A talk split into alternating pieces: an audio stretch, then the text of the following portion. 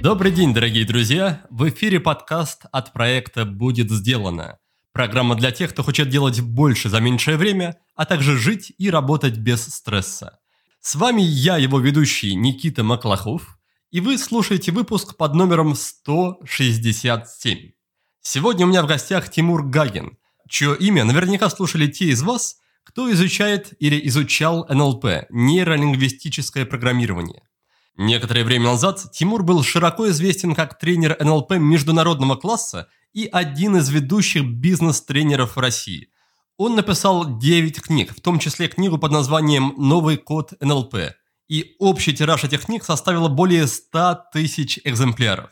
Тимур 20 лет изучал тему влияния и речевого воздействия, был президентом Межрегиональной ассоциации центров НЛП и провел немыслимое количество тренингов.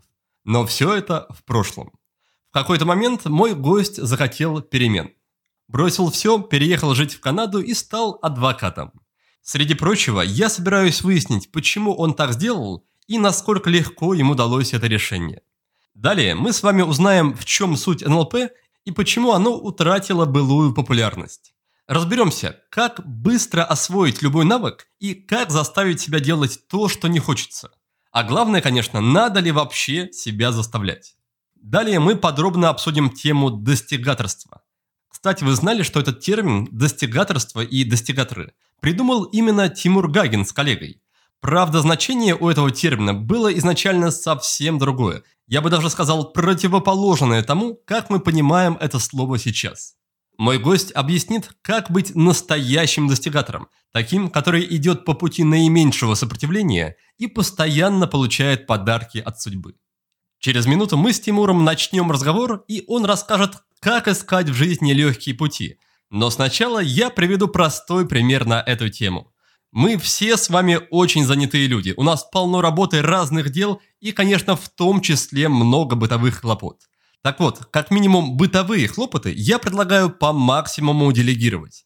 Например, генеральную уборку у нас дома делаем не я и не супруга, а специальный приглашенный для этого человек. Вторсырье на переработку мы тоже не отвозим сами, за ним приезжает курьер из экотакси. А когда нужно привести в порядок одежду, почистить ковер или же подготовить к хранению зимние вещи, я отдаю их в химчистку. Пусть всем этим занимаются профессионалы. Во-первых, они точно сделают качественно. А во-вторых, освободят время мне и супруге, которое мы придумаем, конечно, как можно потратить иначе. Так вот, хочу порекомендовать тем из вас, кто живет в Москве или Санкт-Петербурге, отличную химчистку, которая называется «Контраст». В Москве и Московской области у них открыто уже более 70 приемных пунктов, а в Питере уже 6. И, кстати, вам не обязательно куда-то ездить. Курьер сам заберет ваши вещи и после чистки привезет их обратно в удобное для вас время. Обратите внимание, что до 13 июня проходит акция «Чистка ковров со скидкой 20%».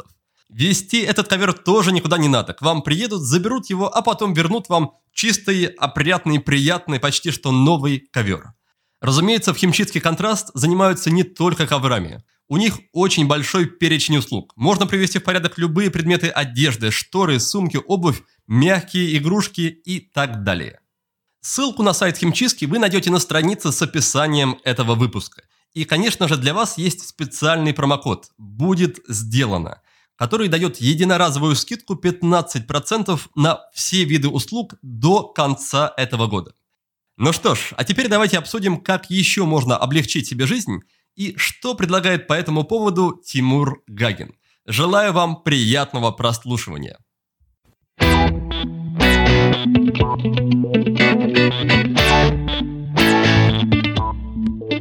Тимур, здравствуйте, спасибо, что заглянули к нам в гости. Здравствуйте, Никита, спасибо вам. Я так понимаю, что вам пришлось вставать пораньше, да, чтобы попасть по времени? Ну, так получилось, да. Шошокеан. Расскажите, пожалуйста, как вы вообще очутились в Канаде? Да еще, как я смог выяснить, надеюсь, это достоверные сведения в позиции юриста. Да, это правда. Довольно случайно все получилось, но уж как получилось. Я когда-то просто задумался о переезде из Уфы, из родного города, а по роду тогдашней деятельности, Я много ездил и по России, и в Украину, и все присматривал, вдруг мне где-то понравится. Честно говоря, единственный город, который понравился, был Калининград, но как-то вот э, не привелось.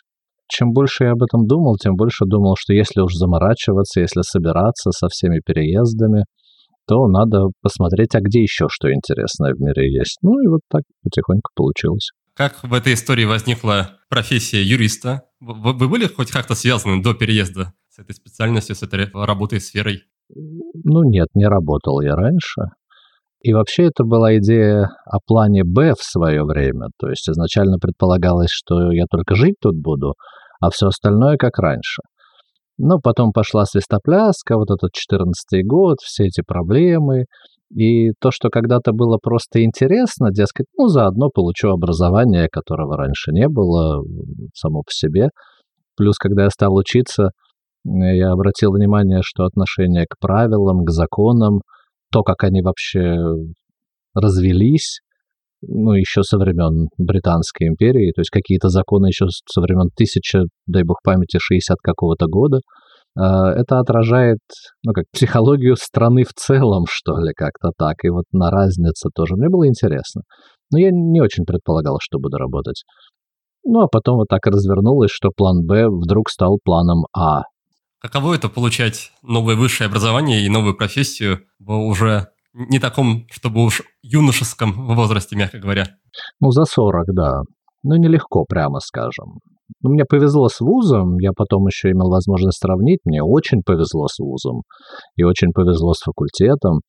То есть у нас преподаватели действительно учили и действительно старались, чтобы это было полезно потом и на практике.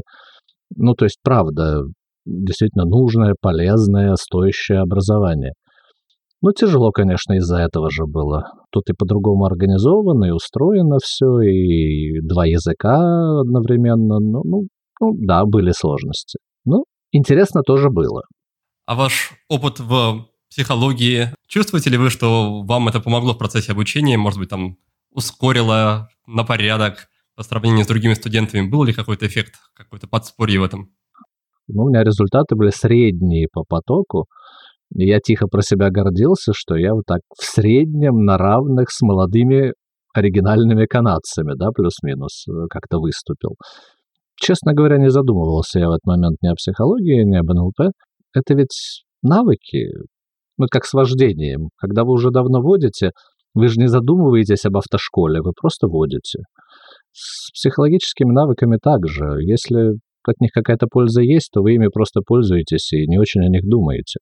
А вся эта история с переездом, с новой профессией, это история про новые возможности, про решение от силы, выражаясь языком Тарасова, или же больше решение от слабости, когда не устраивает, может быть, текущая ситуация, и там, назрели просто какие-то перемены. То есть это к или от было?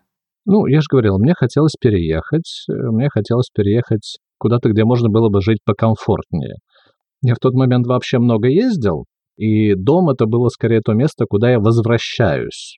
Ну, мне хотелось, чтобы это было там поприятнее, поинтереснее, поспокойнее. Но это очень субъективное, очень личное, то есть я ничего не имею против Уфы там или других городов. Просто вот лично мне не очень нравилось то одно, то другое. Климат, трафик. В Екатеринбурге, например, лично мне просто вкус воздуха и воды не пошел, ну и так далее. А с точки зрения, ну, скажем так, статуса и самовосприятия, насколько вам тяжело дался такой переход от там, ситуации, когда в России вы уже человек с определенным именем, вас знают в каких-то тренерских кругах, например, и тут вы переезжаете в новую страну, меняете профессию и, по сути, начинаете все с чистого листа? Мне не хватает общения в том виде, в каком оно у меня было, это правда. Чтобы еще друзей бы, и вообще было бы идеально в этом смысле, да, есть сложности. В остальном, ну, мне, наверное, повезло, что ли. Так, как меня воспринимали со стороны 10 лет назад, допустим, я себя не очень сам воспринимал. То есть в моем представлении я человек изысканий. То есть мне интересно решать интеллектуальные задачи, мне интересно разбираться. Когда побочным эффектом от этого, там, попутным оказывается, что я могу кому-то что-то рассказать, кому-то что-то объяснить, каких-то денег заработать, да, это скорее side effect, продукт от вот моей манеры разбираться. И с этой точки зрения моя нынешняя профессия, она вот примерно такая же, да, то есть разбираться, находить варианты, смотреть, как это может быть сделано. Ну, то есть куда стукнуть, чтобы заработало. Ну, если честно, для меня все это довольно-таки необычно звучит, такой, ну, скажем так, уровень непривязанности, что ли. Потому что со стороны, со стороны для меня это выглядит так, что есть вот налаженная, обустроенная жизнь, есть определенный уровень, успехи, достаток, и человек там решает и от всего этого отказывается. То есть я понимаю, что это может быть хорошим, правильным и мудрым решением, но не воспринимаю его точно как легкое решение. То есть мне бы оно далось очень-очень даже тяжело. При этом из ваших слов, из ваших интонаций мне слышится, как будто для вас это было чем-то таким самим собой, в общем, разумеющееся, как будто не, не было в этом никакого вопроса, что, ну, ладно, был вот один Тимур, теперь тот же самый Тимур, просто в других условиях. Ну, для меня это так и есть. Я тот же самый, другие условия. Для меня это было приключением, и остается, кстати говоря, приключением. Э, в первую очередь. Ну и потом я как бы не делюсь в своей собственной голове, там на до и после. Видите, я и про психологию время от времени по-прежнему могу высказаться, и курс какие-то там в интернете веду, еще что-то. Я не делю на до и после. Слава богу, пока еще, по крайней мере, это не то же самое, как было в советские времена, когда уехал их с концами. То есть все контакты, ну, по возможности поддерживаются. Мои там друзья, коллеги, у них какие-то успехи, мне интересно, я общаюсь. Такого уж большого разрыва я не ощущаю. Хорошо, хорошо, это интересно. Давайте тогда перейдем поближе немножко к теме НЛП. И я как раз перед беседой с вами прислушивал ваш разговор с Максимом Дорофеевым, и от вас прозвучала забавная фраза о том, что ваш коллега, вы там пошутили, что он, он умнее меня, поэтому он раньше перестал заниматься НЛП. Почему сформулировано именно так? К сожалению, НЛП или любое другое, карате или танцы, многими воспринимается изначально как способ что-то получить, который быстро перерастает в, и мне кажется, это искажение, знаете, как бы в приверженность определенному бренду, стае, группе и так далее. То есть человек дальше уже не очень сильно там реально чему-то учится, а продолжает собирать сертификаты, как-то борется за свою славу, да, продолжает там собирать доказательства, что он крут вот в этой области. С другой стороны, вот есть у меня, например, друзья, которые в свое время позанимались теми другими четвертыми танцами для удовольствия. Они по-прежнему хорошо танцуют, когда приходится, но не это смысл, стержень, форма их жизни. То есть они живут своей жизнью, и когда им охота, они могут потанцевать. Мне всегда неуютно, когда даже у кого-то, тем более у меня, жизнь начинает жестко ассоциироваться с каким-то флагом, или брендом, или лейблом, или названием, или еще чем-то. Я поэтому в свое время так очень вяло, но протестовал, когда говорили, вы тренер. Нет, я не тренер. Это, опять-таки, одна из сторон жизни, да, там, не писатель, это одна из сторон жизни, это побочные эффекты от самой жизни. И вот если жизнь начинает подменяться лейблом, типа, я нелпер, я же нелпер, я должен то-то, я же нелпер, мне же положено вот так-то. Давно-давно на одном из своих мероприятий видел группу пикаперов. Пикаперам же, ну, как бы полагается клеить девушек. И вот у нас, значит, кофе-брейк или что-то, я смотрю, они так вот оглядываются, своих вокруг не видят и с облегчением просто пьют кофе, да, вот и никого не клеют, не, не обязаны, дескать. Э, мне не очень нравится вот эта идея обязанности. Там, ты же психолог, ты обязан, ты же нелпер, ты обязан, ты же писатель, ты обязан. Нет. Живи свою жизнь. И вот Стас, он гораздо раньше снял с себя ярлык и просто продолжал заниматься тем, что ему интересно. Я как не отбивался, но мне позже это удалось. Мне почему-то кажется, что в этом есть какая-то прагматичная составляющая, чтобы быть таким, ну не то чтобы идолопоклонником, но хотя бы приверженцем бренда. Не знаю, насколько уместно в контексте нашей беседы, но в системе трансерфинга есть такая идея про эгрегоры, про социальные системы, которые, как только они созданы, например, система там НЛПшников, да, мне проще это говорить, или пикаперов, она начинает жить, жить своей жизнью, и в рамках этой системы продвигается тот, кто лучше всего ей соответствует каким-то правилам, вот, формальным или неформальным. Поэтому если ты хочешь забраться на вершину этой системы, быть самым крутым пикапером, пожалуйста, соответствует этим правилам. И тот факт, что люди пытаются или, опять-таки, осознанно или неосознанно повесить на себя этот ярлык, возможно, это как раз помогает э, продвигаться в рамках этой сферы, в рамках этой системы.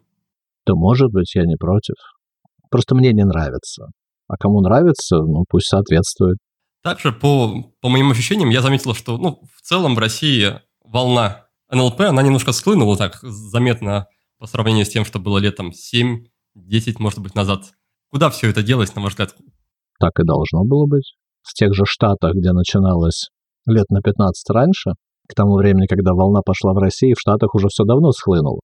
Мне почему-то сразу вспоминается фильм «Стиляги» на этот счет, когда была вот эта субкультура в Советском Союзе, и один из героев уезжает в дипломатическую миссию в США, возвращается и вынужден сообщить, что в Америке ничего подобного и не было никогда даже. Хотя вроде как казалось, что это оттуда пришло. Я на самом деле мало знаком с сутью НЛП, но, как я понял, это вполне себе практичная методология по какому-то ускоренному обучению через перенос навыков с одного человека на другой. То есть идея вроде очень амбициозно звучит. Почему она постепенно сходит на нет и интерес к ней, соответственно? Идея не сходит на нет, бренд сходит на нет, это не то же самое. То есть как раз все то разумное, вменяемое, ценное и транслируемое, что ну когда-то было собрано, не то что даже родилось, а именно было собрано вот под этим знаменем, оно спокойно уходит у кого в психологическую область, у кого в те же продажи, у кого в заботу о собственном здоровье, у кого о э, вот этом публичном выступлении, ну и так далее, и так далее, да. Просто это уже все давно не называется НЛП. Ну, примерно, как, знаете, если бы когда-нибудь счет когда-то, вот помните, Пифагор, пифагорейцы, счет это религия, там то все. Вы сейчас спокойно считаете и себя не числите разумные нелперские идеи как раз вот так и рассосались. А вот надувание щек, переписывание, кто там кого умнее, полеты в какие-то совершеннейшие дебри, что само по себе особой ценности не имеет, кроме как, как тот же Стас в свое время уколов любил кого-то цитировать. О чем бы мужики не говорили, это все равно о том, у кого толще и длиннее. Я от него эту фразу слышал, когда мы сидели недалеко от двух монахов, которые припирались, кто лучше знает Писание. И вот это как раз ненужная никому вещь. И Нелл, как это часто бывает, когда он коммерчески стал истоптанной полянкой, он превратился в место, где люди спорят, кто лучше знает Писание, ну, только очередное. Большинству нормальных людей это ни зачем не надо. Поэтому полезное разошлось, а не полезное, ну так и по резервациям. Да, такое ощущение, что НЛП постигла примерно та же судьба, что и Фрейда. Все его правильные, мудрые идеи разошлись по миру, и уже никто не перечисляет эти идеи ему, а все идеи, которые вызывают споры про избыточную роль либидо, например, все сразу вспоминают его и вот считают, что это главная его заслуга, что он на это указывал. Это нормальный процесс. То, что людям действительно надо, все равно разойдется. Как ни закрывай патентами, трейдмарками, авторскими правами, разойдется. А вот чего не надо, останется. Где тогда все это сейчас искать? Если я хочу пойти и поучиться технологиям как раз эффективного какого-то супер переноса навыков, но при этом понимаю, что то, что осталось от НЛП, это уже такая помирающая лошадь. Что мне тогда искать? Какие обучения, программы, каких преподавателей, может быть? Ну, давайте вспомним, с чего НЛП началось, да? Вот вы же верно говорите. Это скорее про то, как кого-то скопировать. Как скопировать, как человек себя ведет, как скопировать, как человек про это думает, как понять, как он про это думает, как скопировать, э, на что он обращает внимание и как интерпретирует, в какой последовательности, ну и так далее, и так далее. Вот такие вещи. Потом готовые копии, которые там стали называться техниками или форматами НЛП, они, ну, более или менее распространились. Там психологические в психологию, продажные в продажу, там терапевтические в терапию, ну и так далее, и так далее. И с этой точки зрения, если вам хочется поразбираться вот именно в том, как копировать других людей, вы просто обратитесь к истокам. Да? Ну, то есть вот к тому, что называлось Нелпом, было Нелпом вот тогда, в 80-е, в 90-е годы, не то, что сейчас. То есть, по сути, это моделирование, да, ну, в НЛП называется моделирование. Причем у хороших спортивных тренеров э, глаз-то на это же самое наметан, да, что и как вам надо поставить, чтобы у вас это движение получилось, или у танцевальных там преподавателей. У лингвистов тоже, да, где какая проблема с произношением, ну, в смысле, кто языки учит. То есть подход он этот, он в любом, в наше коммерческое время приличном месте уже давно присутствует. Ведь же в старое время, доброе, помните, как-то, дескать, найди внутреннюю улыбку, ощути связь с чем-то. В наше время все понимают, что это ерунда уже. Ну, когда за деньги и когда нужен результат. В наше время люди спрашивают, как встать, куда перенести центр тяжести, какой угол, какие килограммы, сколько вешать в граммах, как в той рекламе. Уже везде идет такой разговор. Это в 80-е это казалось каким-то прорывом западной культуре, дескать, конкретно, какие слова произнести, в какой последовательности. А сейчас вон я недавно в Ютубе там смотрел что-то, как раз вот в преддверии нашего мероприятия, про то, как сделать, чтобы голос там как-то получше звучал так там прям раскладывают, вот цифры, вот настройки, вот плагины, вот так в таком порядке их ставишь. Такая цифра должна быть в пике, вот такая, значит, внизу, чтобы с шумом не сливалось.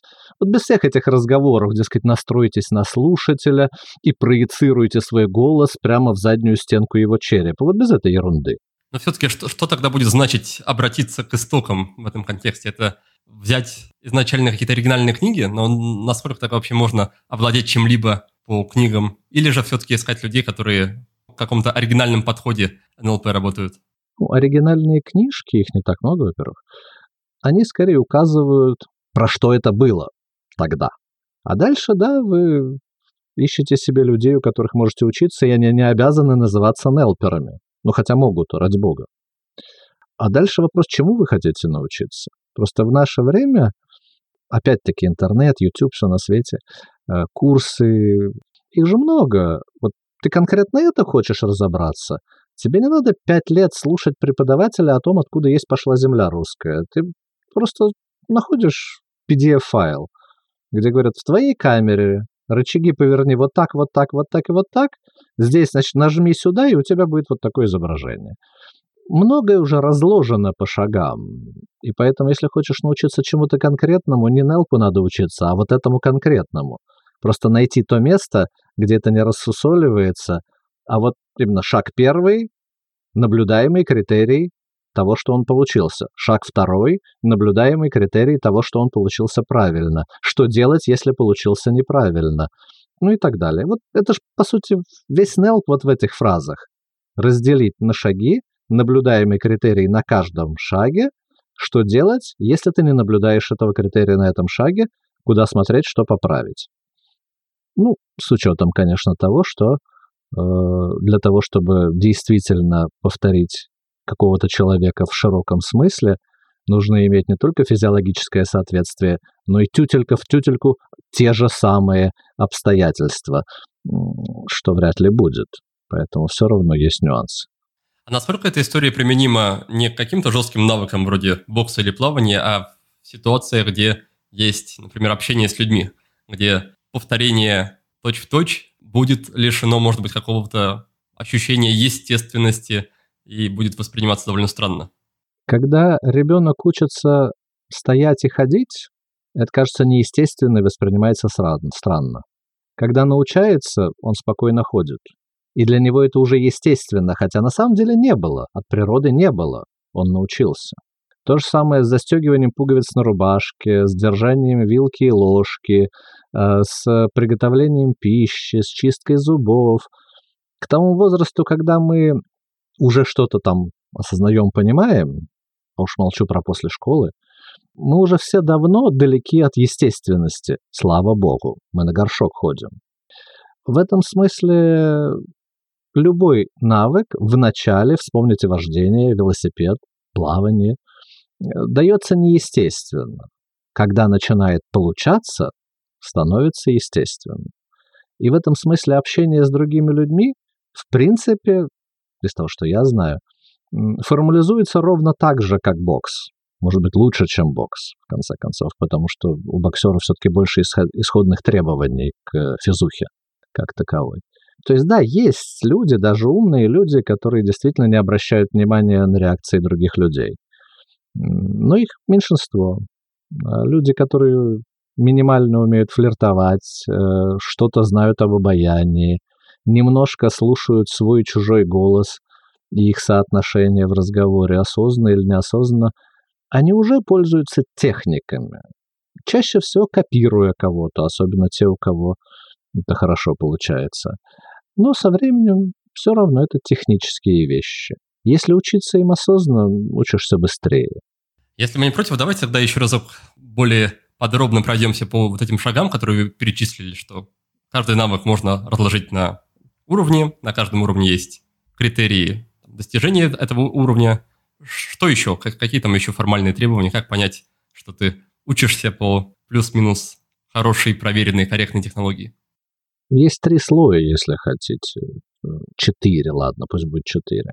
Первый от нас с вами независящий, это как раз объективные факторы. Ну, там идет дождь, не идет, или идет снег, не идет, какая температура там и прочее. А дальше это наши действия. Опять-таки, шаг первый, шаг второй, шаг третий. Третье, что можно смешать со вторым, это мысленные действия. Ну, то есть выбор, происходящий в голове, например, кому подходить, кому не подходить. Мы когда-то в свое время занимались моделированием этих самых продавцов в торговых залах. Изначальная идея это была, что он кому не подойдет, он продаст. Очень быстро выяснилось, что хорошие продавцы подходят к тем, к кому продадут, а к тем, кому не продадут, не подходят. Важный шаг оказался не в момент, когда они уже что-то говорят, а в момент выбора, к кому подходить. Или вот здесь, когда там перед судом выступаешь, по многим признакам быстро становится понятно, ну, если это так есть, конечно, что судья уже принял решение по этому вопросу, если будешь настаивать, только раздражать будешь. Поэтому ты пилишь аргументы, пока видишь, что судье это интересно. Как только ты понимаешь, что судья дальше это слушать все равно не будет, лучше вообще не продолжать. У нас тут недавно был замечательный такой случай, когда оппонент в апелляционном суде настолько долго мучил судей, что когда до нас дошло, председатель судья сказал так, вы можете вообще не выступать. Мы уже все равно сейчас это все дисмисс к чертовой матери, и все. То есть можно испортить, если вообще не смотреть, что происходит. Я не говорю при этом, что любые аргументы прокатят, нет. Но вот это вот до какой степени, где надо усиливать голос, где не надо, это все наблюдаемые вещи, это вот мысленные действия. Я так на этом специально останавливаюсь, потому что часто недооценивают. Ну и четвертая составляющая – это во что надо верить, чтобы это работало. Ну, например, из личных отношений. Если в отношениях что-то напряглось, попытка выяснять отношения с неизбежностью их ухудшит. Поэтому в тех парах, где отношения держатся лучше и дольше, в этот момент люди считают правильным не усугублять, разбираясь, а проскочить и отойти. И это не промысленное действие, это не про поведение, это не про то, что вокруг, это про то, во что ты веришь, что это правильно, и исходя из чего принимаешь решение. Причем, что характерно, ну, при хорошем таком подходе, вера в то, что правильно, она контекстуальна. То есть в этом контексте ты веришь, что врать полезно, например, успокаивая больных. В этом, а в этом контексте ты веришь, что не полезно, да, и себя, соответственно, там отождествляешь по-разному. И вот эта вот вариативность в том, во что ты веришь, что ты считаешь важным, наблюдая, как ты себя поведешь, вот это, собственно, и составляет все эти ключевые элементы навыков, которые при передаче позволяют остальную мелочь подтянуть уже чуть ли не автоматически. А как тогда происходит передача вот этих как раз элементов, связанных с верой и убеждением, мы их тоже пытаемся моделировать просто через наблюдение за поведением, или я подхожу к человеку и спрашиваю, а что ты, во что ты веришь в данной ситуации, когда ты бьешь кулаком по груше? Это не так сложно, как кажется. Человек обычно сыплет тем, во что он верит, когда вообще рот открывает. Просто надо ждать, пока он договорится, до того, что нам интересно, или задавать похожие вопросы. Ну, задавать, конечно, во что ты веришь, тут человек может нагородить какую-то ерунду. Вот. Но если ты, например, показываешь на стороннего боксера и говоришь, что он делает неправильно, с высокой степенью вероятности из ближайшего получаса разговора 25 минут будет посвящено тому, во что верит человек, который вам это все рассказывает. Вот. Или почему Мухаммед Али там великий боксер? И вы опять услышите кучу верований в ответ. Или, дескать, почему НЛП умерло в России, да, и поехали. И вы слышите верование, верование, верование. То есть чего-чего, а это наш брат-человек с удовольствием вываливает. Ты просто про себя помнишь вопрос, что тебя интересует не вообще все его верования, а вот про это. И пытаешься увязать их с э, выборами, которые он делает.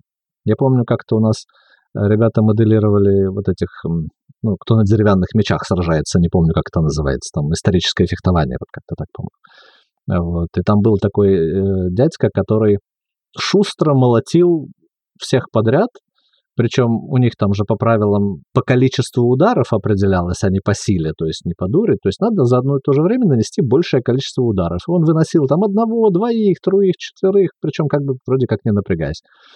Когда его спрашивали, как ты это делаешь, он говорил, надо просто верить, что ты попадешь в Алгалу. Тут, очевидно, недостаточно этого для моделирования, поэтому важен вопрос «и чё?». Да? Ну, в его случае там и наблюдать со стороны очень много пришлось. И в конце концов выяснилось, что как раз верование его ни при чем. А вот когда ему подошвы намазали углем, а потом посмотрели траекторию его движения, тут многое стало проясняться. Да? Ну, вот как-то так. Но в принципе логика всегда одна и та же. Человек, который к чему-то пришел, он наделал кучу ошибок, если сам шел, но в конце пришел к чистой формуле. И если потом из нее вытащить вот чистую формулу, оставив весь его глубокий опыт неудач где-то в стороне, то с высокой степенью вероятности ты научишься быстрее. И при всем при этом этот человек, ну, грубо говоря, мастер, он эту формулу сам может и не знать или не осознавать. Может. В этом основная проблема, да. Да, и как раз я так понимаю, что заслуга НЛП как методологии в том, что она дает возможность вытащить эту формулу, даже если человеку, у человека ее нет. То есть мы ее определяем сами уже как-то, рассматриваем, анализируем, делаем выводы. Я бы и сказал «да», но только я бы не, не говорил, что это заслуга НЛП. Я бы сказал, что в широком смысле это научный метод. Наблюдение, эксперимент, измерение. Наблюдение, эксперимент, измерение. Довольно долго, во многом по культуральным причинам, этот э, метод к людям не применялся. Но в наше время, когда уже там и бихевиористы тут, и социальная психология, и социология, то есть идея о том, что человека надо померить, уже никого не смущает. В наше время все это идет быстрее. Для меня в этом очень много про какую-то супер внимательность. То есть настолько сильную внимательность к деталям, что такой внимательностью, как мне кажется, немногие могут похвастаться. Это тренируется как раз следующий вопрос. Что делать с этой внимательностью, как ее развивать? Есть такая шутка. Как быстро изучить иностранный язык? Говорят, лорд Байрон советовал завести, завести себе любовницу, которая говорит только на этом языке, и вы быстро научитесь. И ремарка там, дескать, а лорд Байрон был полиглот известный. Это я к чему? Большая часть из нас быстро учатся, когда надо. А вот когда учатся по учебникам, потому что заставляют, но не надо. Ну, то есть результаты этого обучения нигде нам не нужны. По крайней мере, как мы себе это представляем. Как, например, человек влюбляется, у него прорезывается это внимание ко второму человеку. Он начинает угадывать, где там ему приятно, где неприятно. А если я теперь вот это принесу, если вот это, если раньше, а если позже, а такой комплимент, а секой комплимент. Человеку важно, и он быстро учится наблюдать, даже если до этого не умел. Понятно, что те, кто часто флиртуют, много флиртуют, по роду занятий флиртуют, например, в продажах, у них опыта больше, у них это быстрее и быстрее нарабатывается, но принцип остается тот же. Если тебе, правда, интересно, если для тебя что-то зависит от реакции второго человека, то ты быстро учишься ее наблюдать. А если нет, то нет. Я так понимаю, что это история, где какие-то искусственные подходы, помоги мне заинтересоваться, заставь меня сделать это важным, они не, не очень работают. Страх – это, конечно, мощный мотиватор, но он примерно как двигатель на форсаже. Он позволяет разогнаться на коротком промежутке, но сжигает сам двигатель. Э, в нашем случае просто быстро уничтожает либо то, ради чего этот форсаж был, либо твою возможность, твое там, состояние радоваться полученному результату. Ну, как насильно добытая радость обычно не в радость, особенно если это связано с другими людьми. И поэтому да, если правда охота чему-то учиться, правда охота, то есть мысль об этом как-то радует, то имеет смысл погружать себя в контекст, в котором это обучение окажется неизбежным. Да, я, я обычно вот этот, в таких случаях пример привожу с английским языком. Типичная ситуация и многомиллиардная индустрия построена, как мне кажется, на очень как раз ошибочном представлении. Как мне ощущается, что если тебе реально нужно приехать, допустим, через месяц в Америку, то обучение пойдет довольно быстро. Но в то же время можно 10 лет ходить на курсы, искренне веря, что тебе нужен английский, но, но по факту не понимая, куда ты его прямо сейчас приложишь, когда у тебя нет реальных жизненных задач, в контексте которых ты будешь его использовать. Можно так и ходить и, и так продолжать отдавать деньги. Когда человек, очевидно, готов и хочет, то есть когда он уже ходит на английский язык на курсы и уже платит деньги, то есть у него есть какая-то, по крайней мере, энергия и намерение в эту сторону. Было бы здорово научиться формулировать вот эту потребность с точки зрения потребителя, чтобы он почувствовал, что ему это надо, хотя пока что на уровне ощущения такого, такого нет, и обучение таки пошло. Есть ли у вас какие-то на этот счет свои наработки? Я, наверное, как-то расстрою, но чувство, переживания, ощущения идет до рационального принятия решения. Как вот парень бегает за девушкой и пытается понять, ну что тебе надо, почему ты меня не любишь? Ну просто захоти, и ты меня полюбишь. Нет, так не работает. Ну ешь какую-то дрянь, ну скажи себе, что это вкусно. Твое ощущение первично в этом смысле. То есть если ты это не хочешь, то ты это не хочешь. Дальше есть всего два варианта. Работать на страхе, то есть заставлять себя, либо искать то место, где ты хочешь. Ну, то есть либо разгоняться в гору, либо искать склон, по которому ты и так покатишься, да, вот. А, мне кажется, что люди разумные ищут то применение себе в своей жизни по способностям, то есть где им будет интересно и поэтому легко, ну, легче. Кому не очень везет, те смотрят на соседа, у которого, видимо, есть успехи, потому что ему-то как раз было легче, было интересно. Ну что ж, я тоже буду экономистом, допустим. А то, что арифметика была в третьем классе, и с тех пор вся математика давалась очень тяжело, а абстрактное мышление вообще не ночевало, это нам не важно, и мы будем зубрить, и в конце концов даже в кандидаты вылезем, и будем гнобить тех, кто лучше нас разбирается. Но это уж там другая история. По крайней мере, комплекс неполноценности так себе очень хорошо наживается. Мне кажется, если тебе вот правда неохота учить английский язык сейчас, ну, значит, оно тебе особо и не надо. Захочешь, даже не английский язык учить. Ни один нормальный человек, кроме людей, которые любят языки, да, не хочет именно учить английский язык. Он хочет на нем с кем-то о чем-то общаться или что-то читать. Лезь туда, а попутно тебе придется узнавать все эти слова, выражения, говорить коряво, без чего никак не начнешь говорить не коряво. И через некоторое время ты, как те революционеры-большевики, на разных языках, может, не блестяще, но для революции хватало. Наверное, еще проблема усугубляется в тот момент, когда люди, достигшие успеха как раз благодаря своему увлечению, своей страсти к этому, начинают говорить о том, что как раз во главе угла для них на формализованном уровне были как раз усилия и напряжение. Там из серии а, там, Шварценеггер, который кайфовал, как я думаю, что кайфовал в тренажерном зале, говорит о том, что вот, работаете как я, столь же усердно тренируйтесь, отказывайте себе во всем и тоже будете, будете чемпионами. Но в этом есть правда и неправда ведь. Правда в том, что да, для того, чтобы достичь высоких результатов, нужно там пахать как проклятый, напрягаться, все на свете. А неправда заключается в том, что для тех, кому это интересно, опять-таки вспомнить состояние влюбленности, вскакиваешь в 7 утра, бежишь черти куда, и тебе это не в напряг, тебе хочется это делать. Вот когда есть такое искреннее, первичное ощущение влюбленности в то, что ты делаешь, ты совершаешь эти тяжелые действия, да, они тяжелые, они объективно тяжелые, все правда. Ты много, ты много часов этим занимаешься.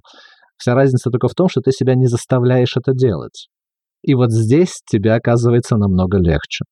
Если вернуться к разговору про моделирование и перенос навыков, где вот этот компонент увлеченности есть в, этом, в этой схеме переноса? То есть можно же прийти, опять-таки, заниматься в зал, качать железо, сделать все точно так же, как Шварценеггер, но при этом забыть про вот этот элемент, что не должно быть еще отторжения от деятельности.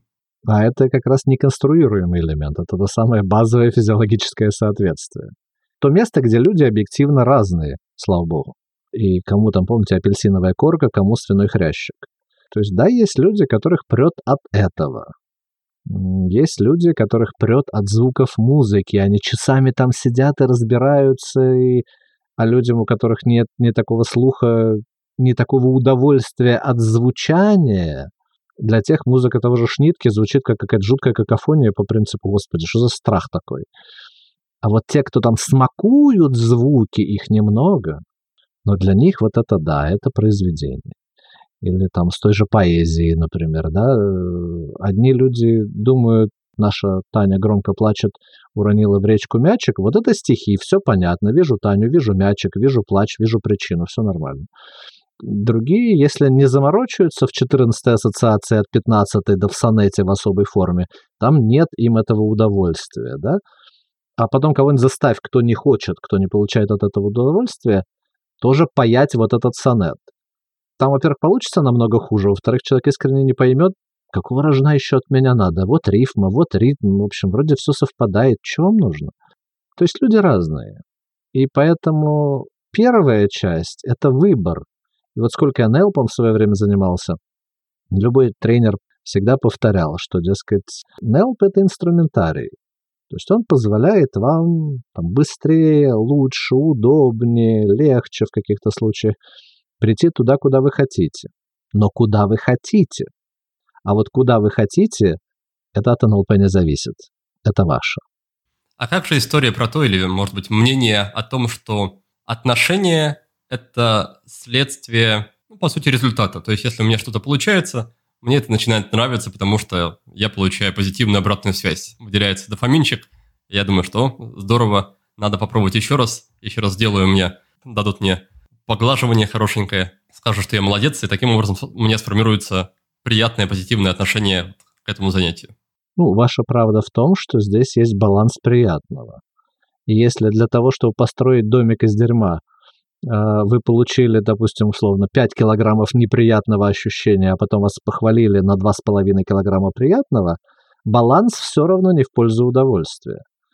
А, но ваша правда в том, что если есть неустойчивый баланс, то его можно улучшить с помощью приятной компании, которая с вами этим занимается, с помощью похвалы людей, от которых вам похвалы хочется, с помощью призов и подарков за то, что у вас это получилось. Ну, то есть, да, подтянуть до известной степени это можно. Но представьте себе, как-то ты не веришь что стерпится, ты не веришь, что слюбится, кроме сердца своего никого не слушай, все равно не сбудется, ничего не сбудется, никогда ничего с нелюбимым мужем, да? То есть подтянуть что-то на сиюминутное занятие проституцией мы не призываем. Э, можно, наверное. Но на то, чтобы постоянно э, с человеком, ну, который ну, не нравится тебе совсем, вообще жить во всех смыслах этого слова, тут я не знаю, какая похвала нужна, чтобы человек претерпелся. А с занятиями ведь та же самая история. Ну, то есть есть вещи, от которых с души воротит, ну, в принципе, человека. Его можно увешать медалями и премиями. Он будет там оставаться из-за этого. Он будет даже какие-то усилия прилагать. Но хреново ему все равно будет.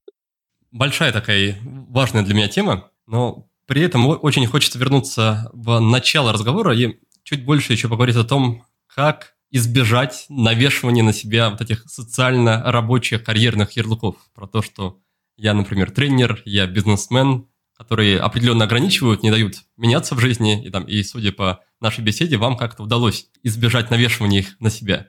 Каким образом вы этого избежали? Мне кажется, что если я этого и избежал, то когда-то очень давно, скорее всего, в детстве. Потому что мне кажется, что в моей голове это связано примерно с тем же, что я и со своим именем-то себя не, асоци... не ассоциирую, да, то есть я — это я, а уж как меня назовут, там, в одном обществе так, в другом так. Как меня называют, включая имя, это факт тех людей, а не мой. То есть это их восприятие. Тренером меня называют, там, писателем, преподавателем, чудаком, адвокатом, как угодно, да. Это ну, сиюминутная тень, проекция, отражение, преломленное в их же головах. Точно так же, как мое восприятие других людей, это мое преломление. Но оно не имеет прямого, по крайней мере, отношения к тому, кто я и что я, и вообще сиюминутно.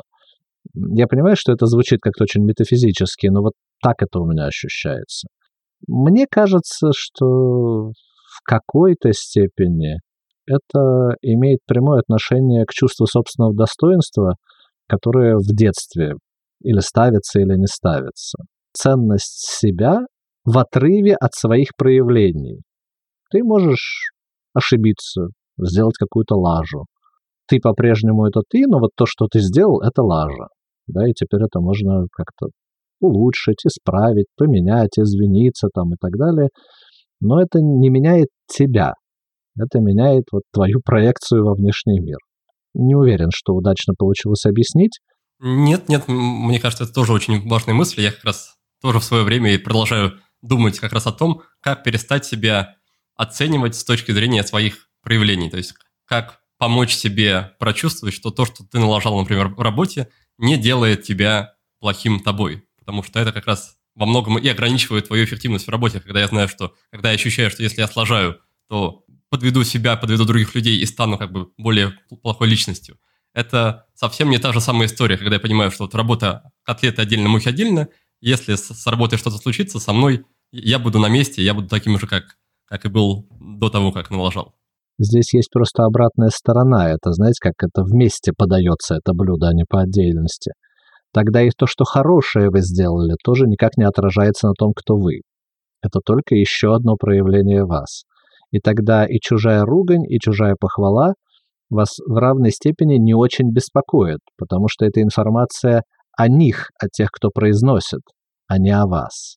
Многие люди любят продолжать получать удовольствие от чужой оценки, но поэтому остаются уязвимы к негативной чужой оценке.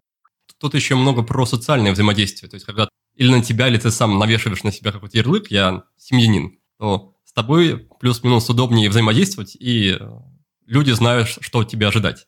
А когда ты, например, завел семью и говоришь, подождите, я это я, я свободен в своих действиях, то, наверное, ты уже вряд ли будешь таким надежным отцом опорой семейства, как мог бы быть. Где в этом плане вот как раз вот это разделение между свободой быть собой, свободой в своих действиях, решениях и какой-то социальной ответственностью? В чистом виде вы, я или кто угодно другой? вне связи со своими действиями. Все-таки это какое-то что-то такое корневое, ядерное, как не скажите, да? И в этом смысле, если нормальное взаимодействие с другими людьми предполагает, что в рамках этого взаимодействия вы будете вписываться в определенную роль, то вы же понимаете, что вы вписываетесь в роль. Допустим, вы салат оливье, условно вас положив в хрустальную вазочку, в алюминиевую кастрюлю, в консервную банку, вы по-прежнему салат оливье. А выглядит со стороны по-разному. Главное не путать. То есть вы не банка, вы содержание. Тогда как вы сами для себя понимаете, где заканчиваетесь вы сами, чтобы, чтобы вы этим не называли, и начинаются те вещи, которые навешиваются вами или другими людьми на вас извне? Я бы сказал так. Когда вокруг происходит что-то приятное, имеет смысл в этом участвовать всем сердцем, всей душой, всем собой и ассоциироваться как можете. А когда происходит что-то неприятное, вы делаете то, что необходимо, а в остальном продолжаете жить вот в своем внутреннем замке. Наверное, так. Друзья, я сделаю очень короткую паузу, чтобы немного поговорить с вами о книгах. Прежде всего хочу в очередной раз объявить победителя рубрики «Книга за отзыв». Напомню, что в начале каждого месяца я отправляю подарок одному из тех, кто оставил отзыв о подкасте в iTunes. Итак, по результатам мая победителем становится слушатель с ником Max8857, который, как и многие из вас, слушает выпуски на пробежках. Макс, спасибо тебе за добрые слова и, пожалуйста, не забудь мне прислать свой почтовый адрес личным сообщением в любой из социальных сетей. А я в ответ отправлю тебе книгу «Будет сделано» с автографом. И, конечно же, хочу добавить, что я искренне благодарен каждому из вас, кто оставляет свои отзывы, перечитываю сам каждый отзыв, радуюсь им. Поэтому, пожалуйста, не прекращайте, пожалуйста, оставляйте свои отзывы на нашей странице в iTunes. Но это еще не все, что я хотел сказать о книгах. С некоторых пор в нашем проекте действует книжный клуб, и я приглашаю вас присоединиться. Мы читаем классные практические нон-фикшн книги и обсуждаем их вместе со мной на созвонах по субботам. Например, прямо сейчас мы изучаем книгу Грега Маккеона под названием «Эссенциализм». Я буду рад вас видеть на наших встречах. И информацию о клубе, о книжном клубе вы сможете найти на странице с описанием этого выпуска подкаста. А еще обратите внимание, что на этой же странице есть форма подписки, где вы можете оставить свою почту и получить специальный бонусный документ. В этом документе мы собрали 10 книг, которые гости подкаста рекомендуют чаще других в рубрике «5 в одном». Можно сказать, что это список литературы на лето, прямо как в школе, только без Чехова и Достоевского, хотя против них я, конечно же, ничего не имею. Итак, пожалуйста, оставляйте свои отзывы на iTunes, присоединяйтесь к нашему книжному клубу, скачивайте PDF с классными книгами, ну а я возвращаюсь к нашему гостю Тимуру Гагину. Давайте немножко побеседуем еще на тему достигаторов, если вы не против.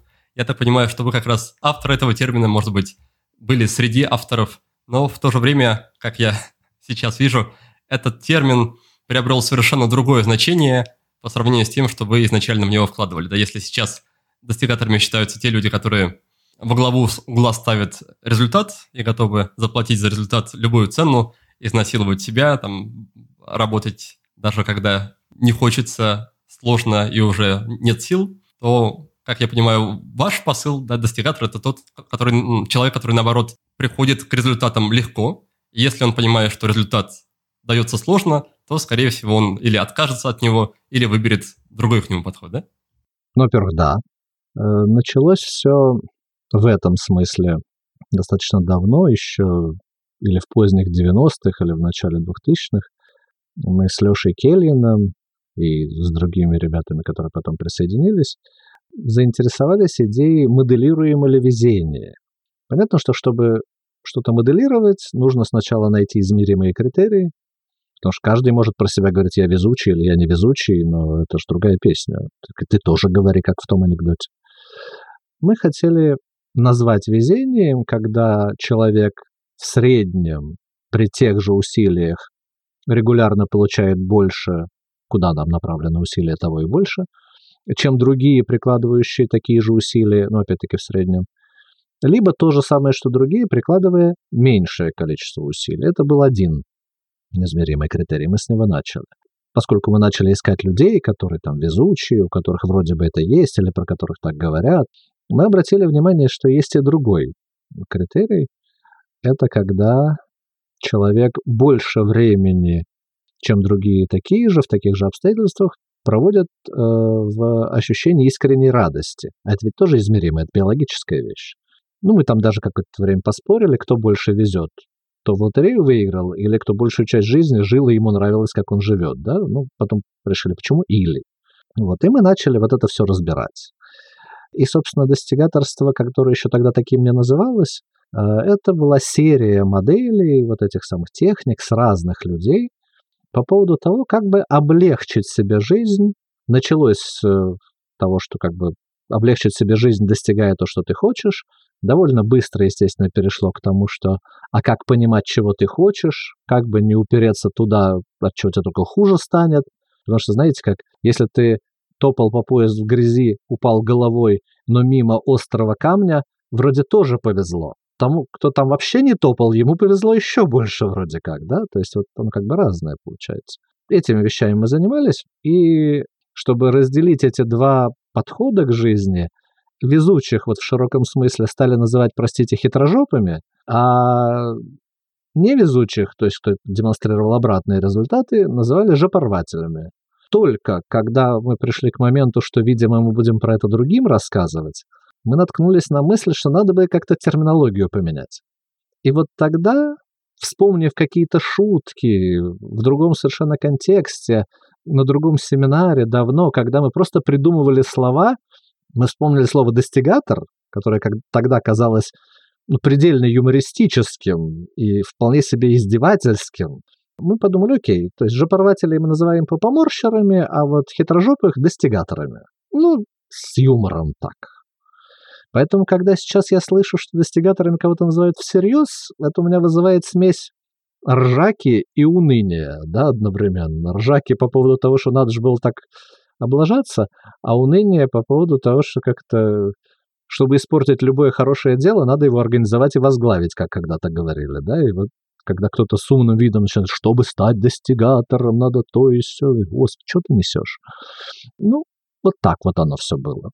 То есть в моей голове по-прежнему, надеюсь, что и у Леши также, э, достигаторство ассоциируется с идеей везения, с идеей того, что надо искать легкие пути.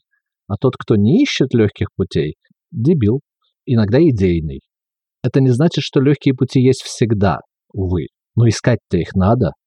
Как это соотносится вообще с объективной реальностью? Есть ли какие-то, не знаю, может быть, аксиомы, да, что вот мы считаем, что реальность такая, Поэтому подход, когда мы ищем легкие пути, он должен работать лучше по сравнению с тем, когда мы пытаемся пробить все своим лбом. Ну, наверное, три. Первый – заниматься достигаторством в нашем смысле этого слова имеет смысл тогда, когда мы не находимся в ситуации выживания. То есть, когда на тебя летит самосвал, поздно искать легкие пути, сматываться надо. Другое дело, что ситуация выживания должна быть непосредственной. Не то, что если однажды я сделаю то-то и то-то, то 200 лет спустя на мою могилу плюнут. Да, нет. Вот. Прямо сейчас сожрешь это, из туалета не выйдешь. Э, скажешь вот это, побьют. Ну, какие-то вот такие вещи. Да? Двухшаговки, ну, трех. То есть непосредственно просматривается угроза. Мы считаем это ситуацией выживания. Здесь надо сматываться. Это первая часть. Вторая. Достигаторство – это для умных. Не в том смысле, что попоморщеры все глупее.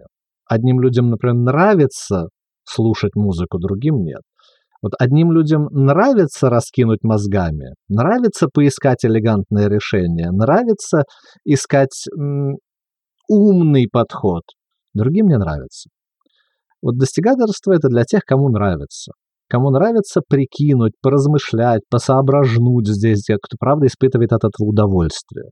Иначе это тягота будет. Это как игра. И это как раз третья часть. Вот все, что не выживание, это игра.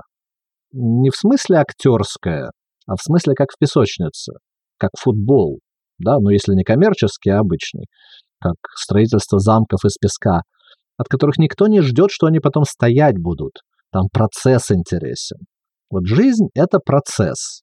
Во все то время, пока она не выживание, она процесс, и в этом только ее смысл. Потом она закончится, это и есть результат. Если ты хочешь достичь результата быстрее других, ну, есть варианты.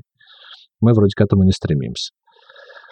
Поэтому все остальное время, когда мы не выживаем, мы играем. А смысл игры в том, что она приносит удовольствие, в том, что ты ее можешь бросить в любой момент, и в том, что, ну, как сказать, ее ощутимые материальные результаты, очки, они побочный эффект от игры, а не прямой, что ли, ее результат. И в этом смысле большая часть того, что составляет удачу, везение условного достигатора, это дополнительные, побочные эффекты от тех же усилий, которые человек воспринимает как игру, ну, где-то там. Даже если он сейчас играет в докладчика на научной конференции, да, он убедительно играет, ему, интер... ему прикольно. Если вы когда-нибудь сидели в таких президиумах, уж видели, как там люди в крестики-нолики играют, там стишата пишут, друг друга подначивают, те, кто поумнее. А вот те, кто не очень, те сидят с серьезным видом и считают, что что-то важное происходит, да, и этим угнетают всех остальных очень сильно.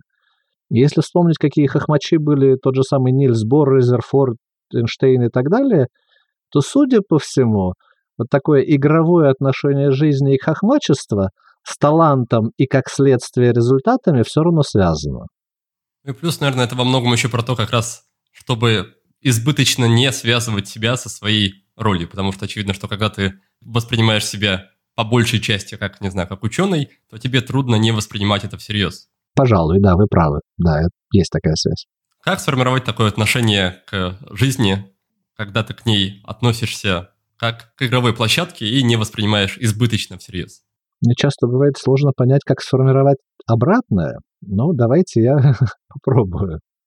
В чем трудность для таких людей хотя бы попробовать другой вариант? Это обычно страх, страх потери.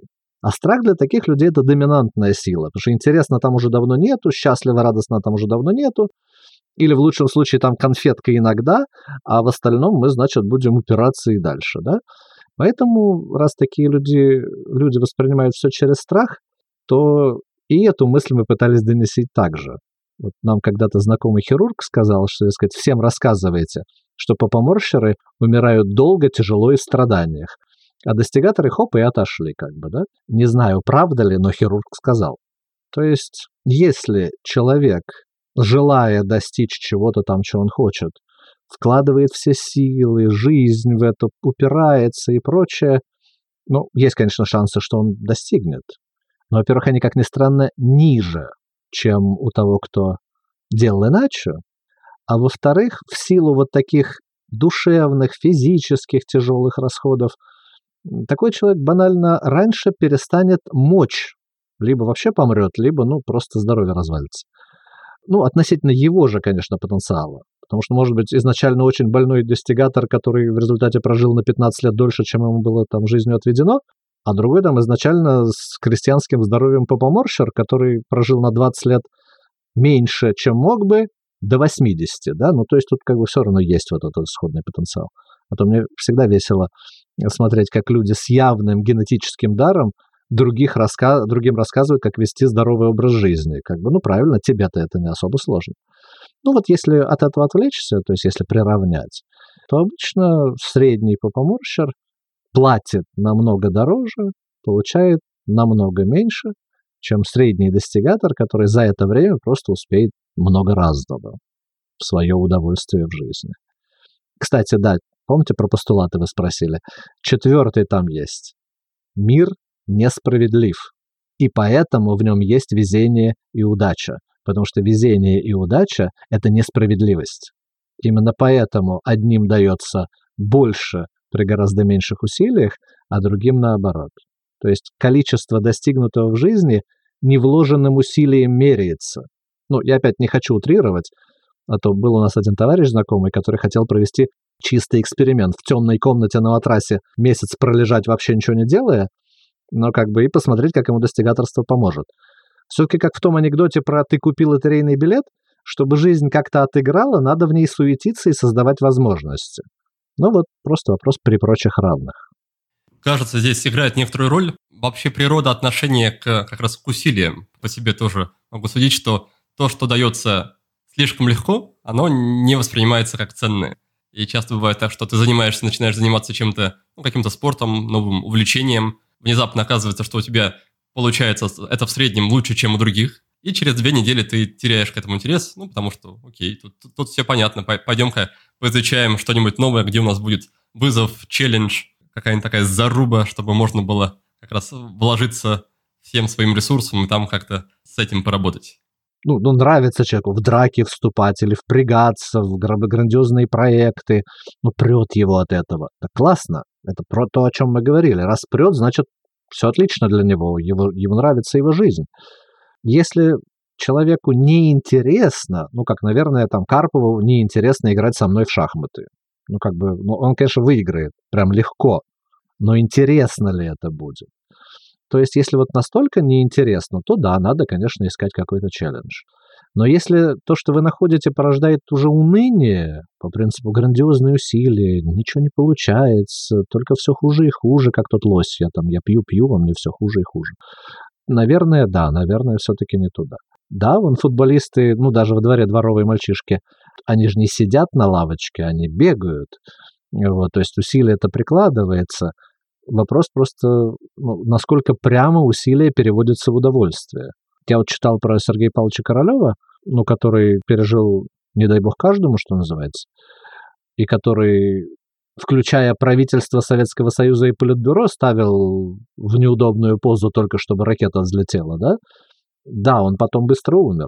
Но говорят, не знаю, что он был счастлив, когда он сидел с чертежами, орал на рабочих, требовал что-то на политбюро, чтобы доставили на полигон там и так далее, и так далее.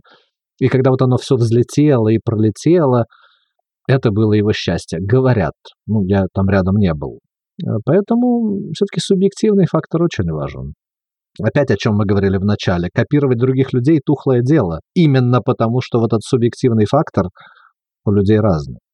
Есть ли какая-то экспресс-оценка, экспресс-тест на определение того, кем ты являешься? К какой категории относишься? По поморщерам или достигаторам? Или, или в целом и так вроде все, все понятно? Чем больше у тебя в жизни сопротивления, прокрастинации и уныния, тем больше ты в сторону попоморщеров и наоборот тест такой есть, но сразу предупреждаю, что большинство людей он ввергает в субдепрессию сиюминутно. В течение недели, каждый день, раз в час отмечаете, сколько минут из этого часа вы провели в чистой радости. Вот знаете, вот жили с удовольствием. К концу недели сами все поймете. Когда вы для себя такой тест последний раз делали? А я это постоянно мониторю. Давно уже привык. Э, и когда я больше, ну, наверное, чем минут 30-40, ну, иногда час, плюс-минус подряд, занимаюсь тем, что мне ни уму, ни сердцу, что называется. Помните, такая фраза есть? В доме должно быть то, что полезно, или то, что приносит удовольствие, все остальное хлам. Вот в жизни то же самое.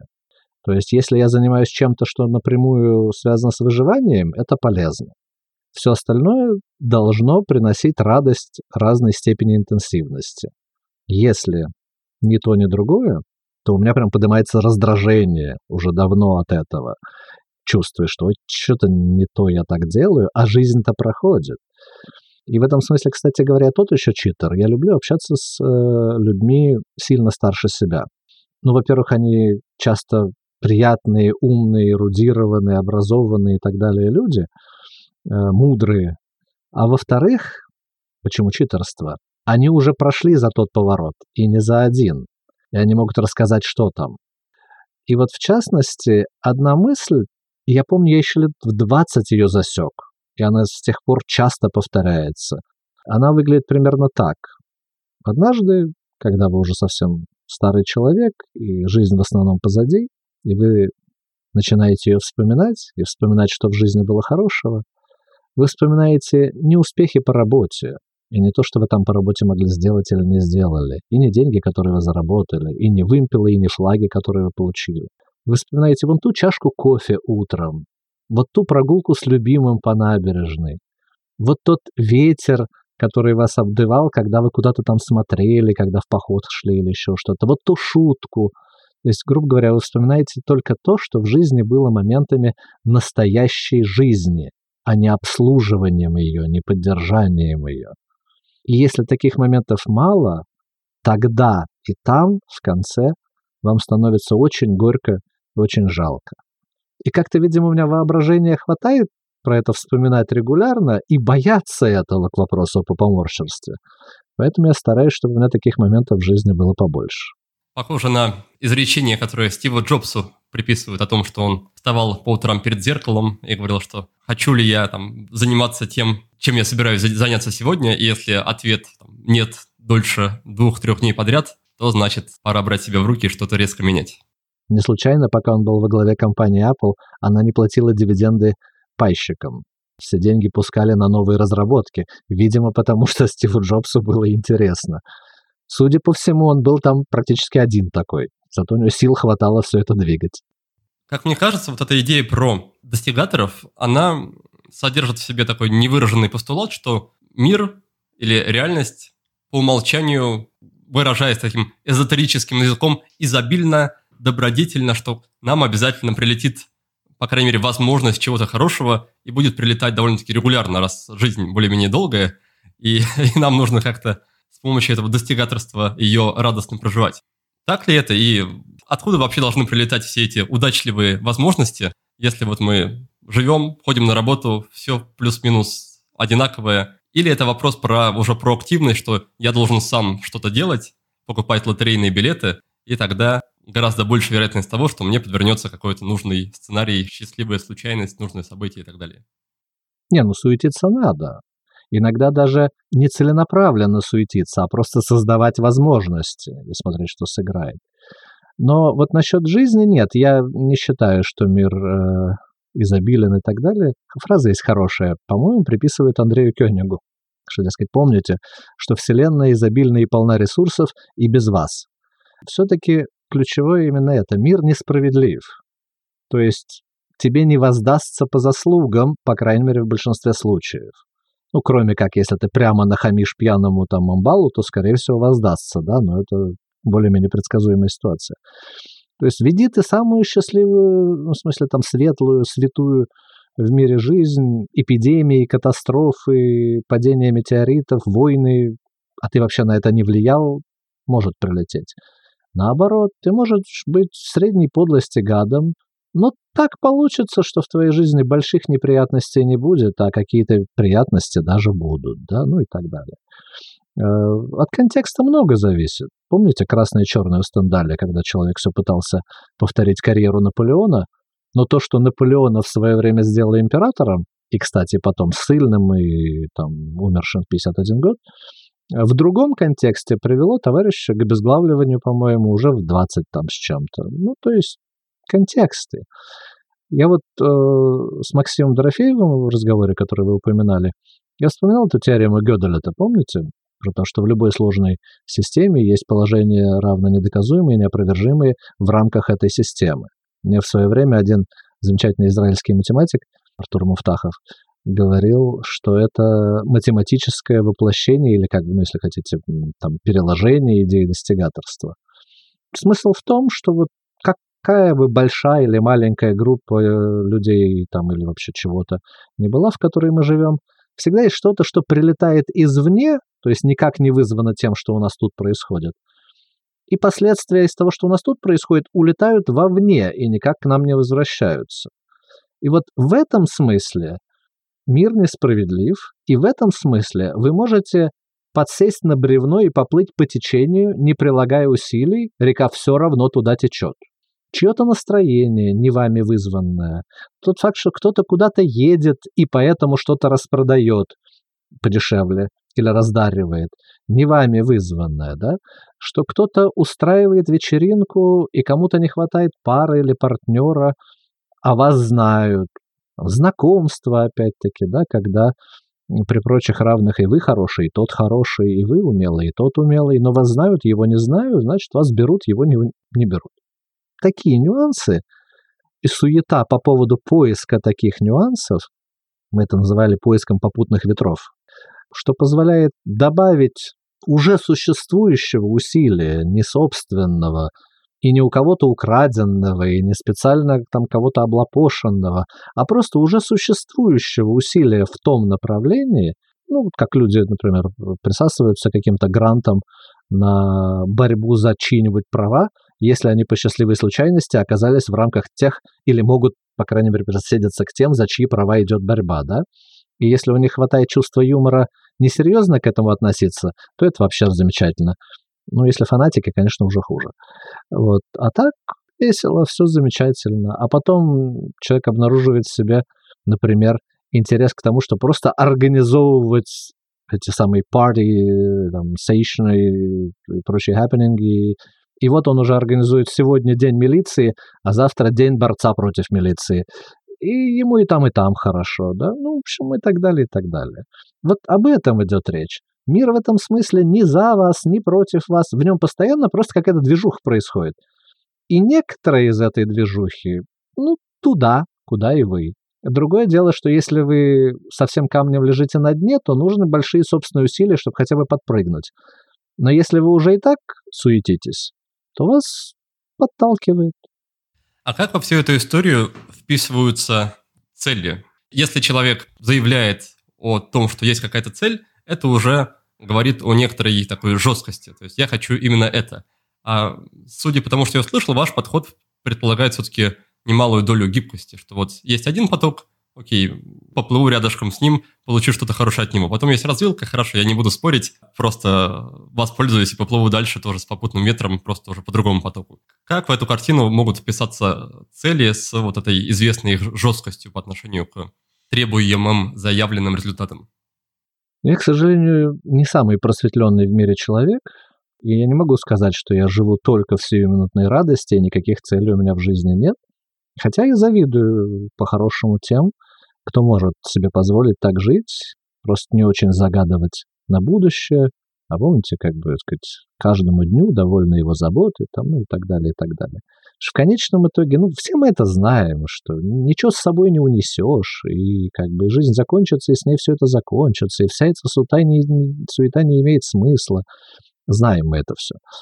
Но доходит, как правило, поздно, но, по крайней мере, до меня еще не дошло. Поэтому, да, какие-то цели в жизни все равно ставятся. Я в этом смысле рекомендовал бы, по крайней мере, сам использую гибридный подход, что цель, она скорее ориентир, то, что организует твою сиюминутную игру, если хотите. Да? Ну, то есть вот как бы по дороге туда мы неплохо живем. Может быть, мы извилисто туда идем, не по прямой. Потому что смысл все-таки не в достижении цели, а в, той, в том, как мы проживем жизнь по отношению к ней, в направлении к ней, в то время, пока мы к ней идем. Если хорошая цель, она организует интересную, занимательную, увлекательную, с тем самым драйвом, может быть, с теми самыми челленджами, о которых вы говорили, по дороге. В этом смысле цель не обязательно, но если нас общим движением в той направлении к ней приносит, ну, это хорошо. То место, где я совсем не просветленный, это что если нас уже довольно близко поднесло к цели, а потом начинает от нее относить, то, может быть, стоит все-таки приложить усилия и цапнуть ее вот на, на, на последнем рывке, и уже потом там куда-то двигаться дальше. Ну, вот, по-моему, так. То есть цель — это как по Наполеону, да, в России не дороги, в России направление. Вот цель — это направление. И когда мы выбираем варианты сиюминутного занятия, варианты, за какую возможность схватиться, мы стараемся в этом смысле выбирать ту, которая приближает в том числе и к выбранной цели или к целям как таковым. Но для меня желание важнее цели. То есть цель — это, по сути, если она хоть вообще чего-то стоит, это способ организовать жизнь в сторону желания. И если в какой-то момент желание может реализоваться иначе, да бог с ней с этой целью. Э, если в какой-то момент цель начинает работать против желания, такое тоже возможно, ну, значит, она была тупо поставлена. А продолжать следовать цели, про которую уже понятно, что она была тупо поставлена, это не самый удачный способ организовать свою жизнь. Говорят, Толеран говорил, что обещания даются по соображениям и выполняются по обстоятельствам. Про обещания не знаю, но вот про цели я бы так сказал, что цели ставятся по соображениям и достигаются по обстоятельствам. А где в этой картине элемент как раз той самой дисциплины, пусть даже на этапе последнего рывка, что все-таки где-то нужно настоять, проявить хоть какое-то упорство, чтобы не быть все-таки как вот эта субстанция, которая просто плывет, куда ее понесет, а принимает хоть какое-то участие в выборе направления. Тут опять правы. Вспомните э, вот эти парусники, да? Да, их в основном несло силой ветра, но все-таки изрядная сила экипажа для того, чтобы паруса поставить и повернуть, несопоставимая с силой ветра, гораздо меньше, но для экипажа существенная, все равно прилагалась. И в чем вы очень правы, в те годы, в те времена, когда мы с Лешей занимались достигаторством, они же были постсоветские, по сути, эти годы, плевать на то, что ты хочешь, партия зовет, там общество зовет, есть такое слово «надо», дисциплина, порядок, хождение строем. Э, э, это все было очень мощно вбито, и как бы мы по умолчанию считали, что это-то человек умеет. Теперь бы ему еще научиться следить за тем, что он хочет в своей жизни. Последнее, может, поколение. Стало заметно, что действительно есть люди, у которых базового навыка дисциплины, то есть управления собой по собственному желанию, ну, как бы вообще особо нет, ну, или мало. То есть вместо этого там какие-то истерики, капризы, крики, требования и так далее. В этом смысле, да, таким людям рано заниматься достигаторством. Надо базовые вещи. Некоторое время назад у меня было представление об этом, что как бы или у человека есть там, дисциплина, или он больше про желания, хотелки и там про какие-то импульсы. Но сейчас я понимаю, что на самом деле более частый третий вариант, когда нет ни того, ни другого, есть просто вот это вот самое надо, которое на самом деле не связано с дисциплиной, потому что дисциплина это все-таки внутренняя э, история. А есть больше про внешнее вот это должное надо, которое продиктовано, опять-таки, ожиданиями, там, работами и прочее. И по факту ты не дисциплиной не обладаешь, потому что если ты без работы останешься, ты не сможешь, например, дома также какое-то свое дело на дисциплине делать. И в то же время не умеешь уже, отбил возможность, отбил себе вот эту хотелку, не умеешь уже слушать свои желания. И мне очень интересно, как можно восстановить, возродить вот эту упавшую, сломавшуюся хотелку, когда ты понимаешь, что, упс, вот я куда-то приехал, и вроде как мне, например, хочется высвободить время от работы, но когда оно высвобождается, я по факту не знаю, куда его направить. Мне от этого времени даже свободного лучше не становится, становится хуже, потому что теперь я вижу, что картина грустная, что нечем себя занять, некуда деть, и я это теперь осознаю. Хотя, когда работал, мог от этого немножко скрыться. Если человек уже глубоко просел, и там что воля, что неволя все равно, и все никак не получается, то начинать-то выгребать все равно придется на дисциплине. То есть одной хотелки здесь будет мало. И если человеку трудно вспомнить, что он вообще хотел, то вот поход туда, он опять-таки начинается с самоорганизации в этом направлении. Разговаривал с коллегами, которые меня раза в два младше, и они спрашивали, а почему я успеваю сделать работу быстрее, чем они как бы, да, я, может быть, столько же, сколько вы занимаюсь этой работой, но у меня уже есть предыдущий опыт, вот та самая самоорганизация, чтобы тратить время на то, что надо, и не тратить на то, что лишнего. Вот здесь примерно то же самое. То есть человеку надо себя организовывать. В первую очередь замечать даже сиюминутные, бледные, такие блеклые порывы, дескать, ну, может быть, было бы, ну, чуть-чуть приятно кино посмотреть, книжечку почитать, э, йогурт купить, мороженое лизнуть там и так далее. А вот дисциплина начнется дальше. А теперь надо это сделать. Есть одна фраза, которую я с детства запомнил, что к отдыху надо относиться очень серьезно и планировать его не меньше, чем работу. К удовольствиям надо относиться серьезно, они должны быть в жизни. Представил себе, что было бы приятно погулять в парке. За окном хорошая погода, встал, пошел. И даже если это будет всего пять минут, и только где-то там, уже хорошо. И так раз за разом, раз за разом, раз за разом. И ты сам себя приучаешь к тому, что теперь ты можешь себе доверять. Что если ты чего-то хочешь, то на тебя можно положиться, что ты, по крайней мере, попробуешь это получить. Это пример, как знаете, вот э, дети в детдомах не плачут, потому что знают, что все равно никто не откликнется. Но когда их усыновляют, они довольно быстро начинают плакать, и это хороший знак. Они теперь надеются, что кто-то откликнется. Также и вот это внутреннее желание чего-то хорошего, если оно в усмерть отбито, вначале оно практически ни на что не реагирует. Его надо медленно приучать, что ты снова к нему прислушиваешься. И даже мелкие какие-то отклики поощрять исполнением. И тогда постепенно, постепенно, за 4, 5, 6 месяцев, постепенно начинает вот развиваться уже именно желание. И тут надо останавливать себя от попытки их анализировать. Захотелось тебе, не знаю, велосипедные трусы. Ты не велосипедист ни в одном глазу, ты никуда их не наденешь. Иди купи. Или как вот у меня хороший друг недавно купил Porsche. Он говорит, я понимаю, что я на нем недолго проезжу, ну, продам потом. Но вот сейчас хочется поезжу. Молодец, он правильно сделал, да. Э, хотя многие ему говорят, ну, вложи куда-то еще там и так далее, еще больше денег заработаешь. Ну, что, он и так полмиллиона долларов заработал. Дайте человеку порадоваться. Потому что без этой радости организм не даст тебе сил дальше куда-то хотеть. Субдепрессивные люди далеко не ходят. Ну, отчасти грустная история, что оказывается, что отдых или даже те же награды самому себе за работу нужно тоже организовывать. И получается, что когда ты отработал, ты уставший и хочешь отдохнуть на выходных, да, выясняется, что или ты проводишь выходные в, я его называю, обезьяньем состоянии, за сериальчиками, за фастфудом замороженным, который, который сам, сам к тебе приходит, или же тебе нужно снова в некоторой степени напрячься, чтобы что-то организовать, куда-то выбраться, и тогда все-таки получить какие-то более яркие эмоции. Ну, это мы говорили, если кто-то уже утонул туда. Вы же тяжелый случай предложили. У большинства-то людей все-таки все не так плохо, поэтому сил-то еще хватит.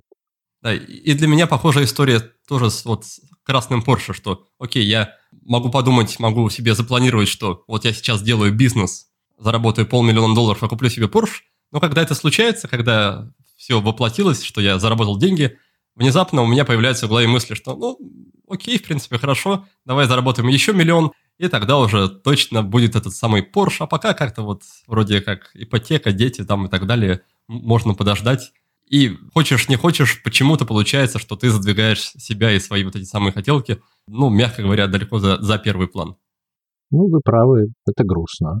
В первую очередь потому, что силы, желания, как мы говорили, вот мотивация, как сейчас модно, она не поддается рациональному контролю. Она оттуда, из детства, из желания жить, если хотите. И если человек раз за разом себе что-то обещает, потом отказывает, или даже уже ничего не обещает, то ну, представляете себе того ребенка, которому постоянно бьют по рукам, и все отказывают, или как вот рабство в Древнем Риме, да, когда никакого стимула работать, кроме кнута. Э, у человека пропадает надежда на то, что будет хорошо, а значит, нет ничего, ради чего напрягаться сейчас. И человек просто тащится по жизни. То есть устраивать себе праздники, организовывать себе праздники, подхватываться на праздники, которые кем-то организуют. Ну, не официальные праздники, а вот то, что вам действительно радостно. Кому шашлык, кому танцы, кому кино, да? Это важно просто для того, чтобы вы продолжали хотеть жить и чтобы вам было из чего черпать силы. Иначе получится, что у вас э, очень умная голова, очень много дисциплины, просто ничего не охота. И поэтому все это будет лежать в оцепенении. Хорошо, Тимур, спасибо большое. Давайте, если вы не против, перейдем к нашей финальной рубрике. Пять коротких вопросов. И первый вопрос касается книги. Книга, которую, может быть, вы или перечитываете периодически, или дарите другим людям, если есть такая возможность, или просто книга, которая приходит на ум в контексте или вне контекста нашей беседы сегодняшней. Бертран Рассел «История западной философии». Очень люблю эту книгу она, как мне кажется, хорошо чистит мозг от заморочек, потому что это хорошим языком, с юмором. Это не, не учебник в прямом смысле слова, это именно вот его впечатление от истории западной философии. И, по крайней мере, мое восприятие от книги, что он перечисляет заморочки разных замороченных людей, попутно объясняя, откуда они взялись, и комментирует их с точки зрения, ну, как бы степени замороченности многим людям, которые склонны по любому поводу идеологизироваться, а это плохо в моих глазах, это хорошая прививка, кроме того, что просто приятное чтение. Дескать, ты потом слышишь, а, я эту заморочку уже читал, да, и такую тоже помню. Это, по-моему, хорошо. Отлично. Второй пункт про какое-то регулярное действие, практику, привычку, посмеиваться над собой, когда ты заметил, что что-то воспринял всерьез. Хорошо. Третий пункт, он про вопрос. Вопрос, который вы считаете полезным задавать самому себе, если человек хочет прийти к каким-то открытиям о себе, узнать что-то о себе больше, или вот перестать как раз избыточно заморачиваться. Ну, я бы сказал, все-таки радует ли это меня? Или обрадует ли это меня? Все остальное – это приходящий смысл. А качество жизни, оно вот количеством радости определяется. Отлично. Следующий пункт про инструмент. Чем вы пользуетесь и что вам особенно как-то помогает или делает жизнь ярче, легче, веселее? Игрушки. И как всякие игрушки, ни одна не навсегда. Радуют-то новые игрушки. Но еще важнее, радуют игрушки, в которые можно играть. Я вам, наверное, сейчас одну тут даже покажу. Это коллекционная ручка луча на повороте. Вот этот Монблан. Понятно, что ничего умного в этом нет, но это игрушка, она красивая. Количество радости в жизни добавляется. Здорово. И тогда напоследок пятый пункт, он про фильм или сериал, что-то ваше любимое или то, что пересматриваете периодически. Я знаю, что я фильм «Обыкновенное чудо» Марка Захарова смотрел, по-моему, раз 12. Так что, наверное, можно его порекомендовать.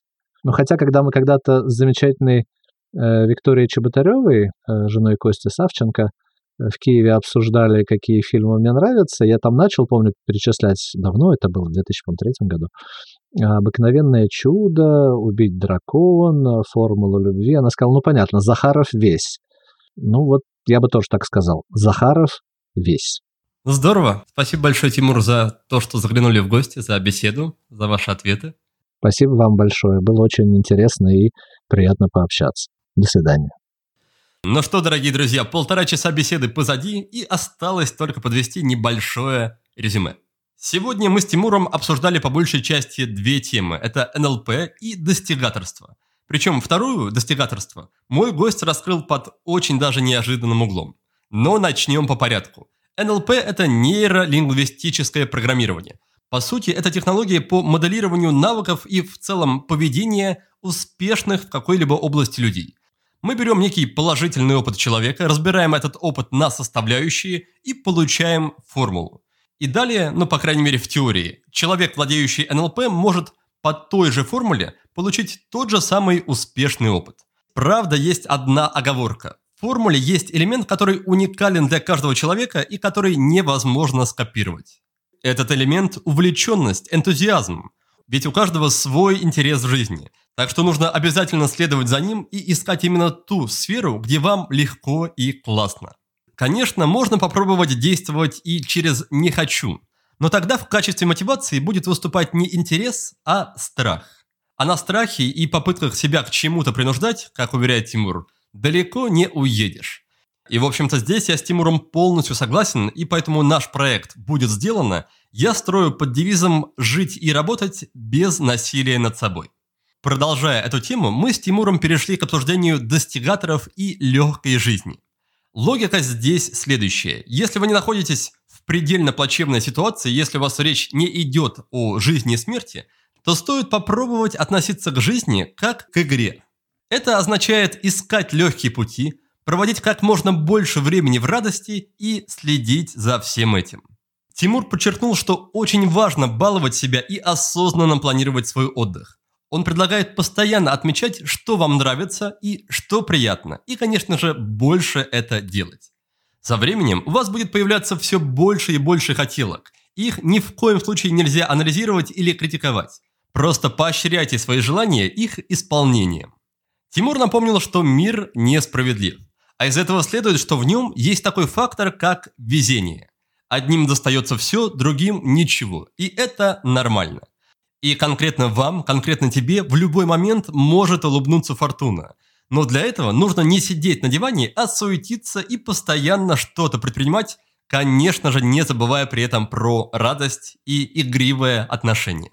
И, в общем-то, главное, по словам Тимура, нельзя относиться к жизни и к себе слишком серьезно – Иначе есть риск превратиться в так называемого попоморщера, а уж ему легкой веселой жизни точно не видать. На этом, мои дорогие друзья, на сегодня все. Желаю вам удачи и попутного ветра. Спасибо вам за ваше время и внимание, и до новых встреч. Thank you.